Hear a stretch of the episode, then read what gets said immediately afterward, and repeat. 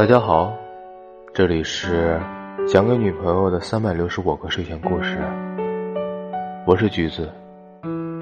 今晚的睡前故事叫做《冰块里的狐狸》。阿格是个傻狐狸，所有狐狸都这么说，因为除了他，没谁愿意接触那只新来的老八狐狸。老八。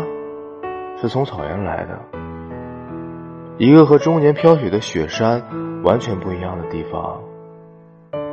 那里有河水，有阳光，有好吃的浆果，也有阴险的猎人。老八炫耀他死里逃生的疤痕，但无人羡慕，除了阿格。太酷了，他说：“你还有其他故事吗？”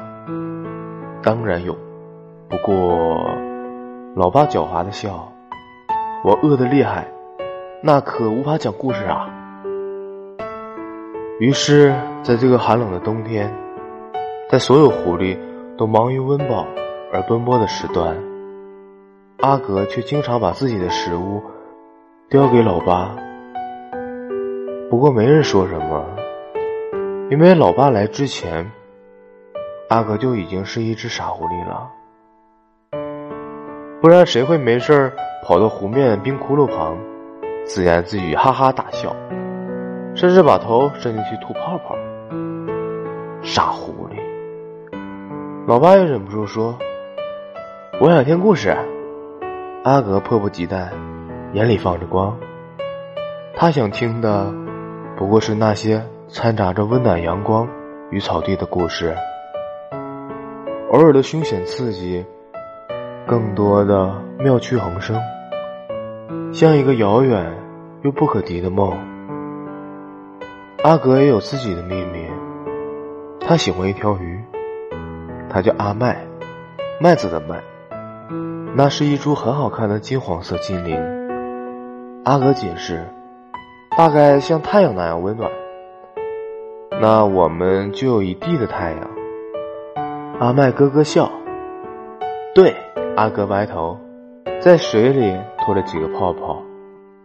我们可以在麦地里打滚儿，里面藏有阳光，他们都在跳舞。这些都是老八告诉他的。那你见过吗？阿麦问。当然，其实并没有。但爱情不总是这样，你就是想留给对方。更漂亮、美好的那番世界，即使不存在，你要描述给他看。那太棒了，阿麦说：“你会带我去看看吗？”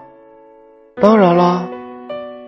可阿格越来越瘦，瘦弱的不像是挺得过这个冬天，但他还是将仅有的果干放在老妈面前，一脸歉意的对他讨好笑。抱歉啦，他道：“你能不能再给我讲几个故事啊？”阿格，你要知道，老八有些不忍心的看着他。鱼是离不开水的，我知道，他也离不开这里，见不到麦田，他见得到。傻狐狸，阿格嘿嘿笑，讲故事吧，我要讲给他听。你们是不可能的，老八一针见血。你是狐狸，他是鱼。有些爱情就像玫瑰，生来就是为了被斩首，没有结果的，是吗？阿哥歪头皱眉。我喜欢玫瑰啊，更喜欢他。我知道怎么带你去看麦田了。阿哥兴冲冲的把头扎进冰窟。对阿麦说：“沿着湖下去是条小溪，小溪蜿蜒的尽头是瀑布，瀑布下面就是草原。我们只要一路向下，就能到麦田，一地的小太阳。可湖面都封了，溪流冻成冰，我游不过去啊。”阿麦忧心忡忡。没关系，阿哥信誓旦旦。如同一个意气风发的少年，要带着他心爱的姑娘私奔。外卖对他而言，只有美好和广阔。我已经和我的朋友说好了，阿哥说，我们可以冻在一块冰块里，到时候我在冰里对他挤眉弄眼，他只需要小小的推我们一把，我们就会一直往下滑呀滑，一路滑到我们想去的地方。能到大草原吗？能。能到金麦田吗？能。能到玫瑰田吗？当然能了。那你来抱我吧。阿麦对阿格笑。那太好了。于是那一夜，几乎所有狐狸都听到了那充满决心的扑通落水声。第二天，所有人都看到一个冻在湖面上的大冰块。阿格在里面，阿麦也在里面。阿格抱着阿麦，他蜷缩着，像一个蓬松又柔软的球，紧抱着他。老八走过来看着他，阿哥已经冻死了。他在冻进大冰块之前，他就冻死了。走吧，老八轻轻推他一把。冰块缓缓滑动，在所有人的注视下，滑呀滑，滑进溪流，滑下瀑布，掉进深潭，然后被水飘着，一路流经河岸，流过春天，流过夏天，流过秋天。那里有一大片麦田，里面有狐狸和鱼的故事。我们到了。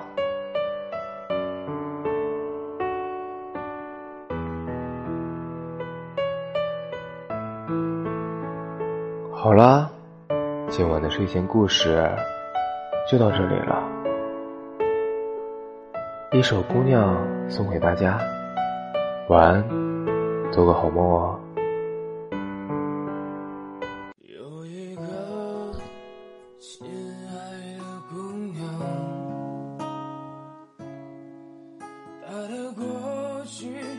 是让人欣赏